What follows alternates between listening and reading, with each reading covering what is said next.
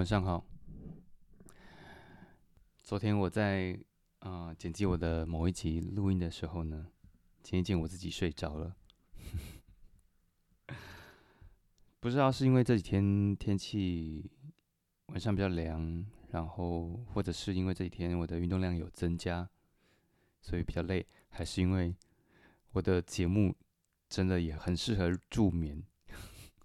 我当然希望是最后这一项了，因为毕竟我自己做这个节目的初心，就是为了能够陪伴你，好好的在睡前个十分钟可以听一听，然后有安眠的功能。但我自己听自己的声音睡着了，我觉得这是一件很奇妙的事情。好，每一个礼拜都会有一个主要的探讨的文章啊，或者是主题啊。那今天来到这个礼拜的第三天，我们会继续聊的是关于什么样才是最好的。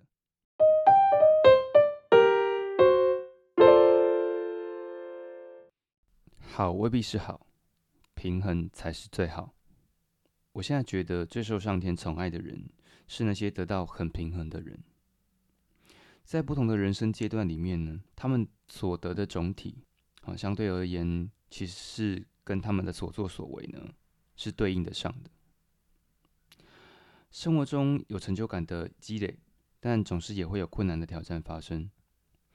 也许是在同一件事情上的不同方面，也许是在人生的不同方面。他们的人生也许不是前进的很快，但始终在前进，同时也在过程中帮助他们准备好了自己，去承受更多的拥有。一方面，成就感让他们相信自己，也相信努力；另一方面，挑战让他们看清自己的限制，也让他们在命运的面前始终保持一定的谦卑。我觉得这部分有点像是我们常常在看一些颁奖典礼，特别是像金马刚刚过了，有很多的得奖人上台之后，其实都会感谢很多人，那也会感谢自己所经历过的过去的事情，呃，不管是挫败的积累，或者是呃各种的挑战，或者是甚至是有更多受到更多人的帮助。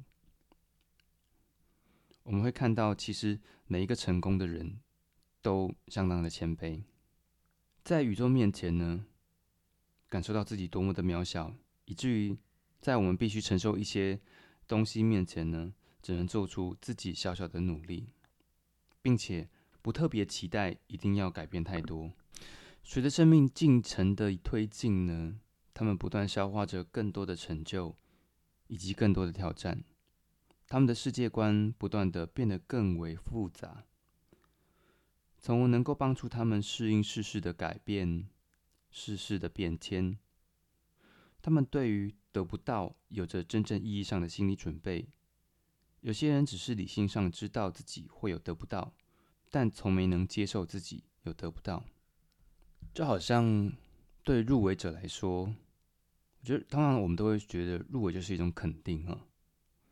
那当然，呃，这确实也是真的。入围是一种肯定，但得奖有时候是一点幸运。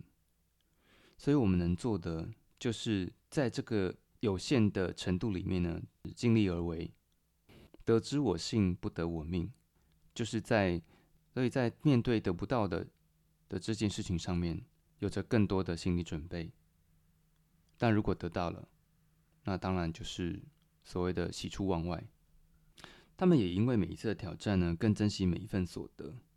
其实他们发生在人生的不同方面，他们慢慢的参透，快乐是一种价值取向，而幸福真的是一种信念。某种程度上，你是由于相信自己是幸福的，才变得幸福。他们也因为更早学会了珍惜，而不容错失生命中最珍贵而罕见的东西。每个人的一生都在混乱中，在不同的力量互相对抗的过程，获得暂时性的、看似静止的动态平衡。自身就是我们需要倚仗的，用来穿越这一生的东西。我们跟他唇齿相依，而不是跟别的什么东西。所有的努力都不会白费。嗯，如果在听这个分享之前呢，你觉得自己不够幸运，或者羡慕别人呃的幸运，那我建议你把幸运呢放到一个拉长到更长的一个时间维度来看一看。有时候你会发现，其实自己的不幸，好像就是在你生命的历程里面当中，只是一个小点。以前一个老师曾经告诉我，我们生命中大部分的重要的事情呢，都是没有办法在当下去理解它的全部的。对自己的意义是什么？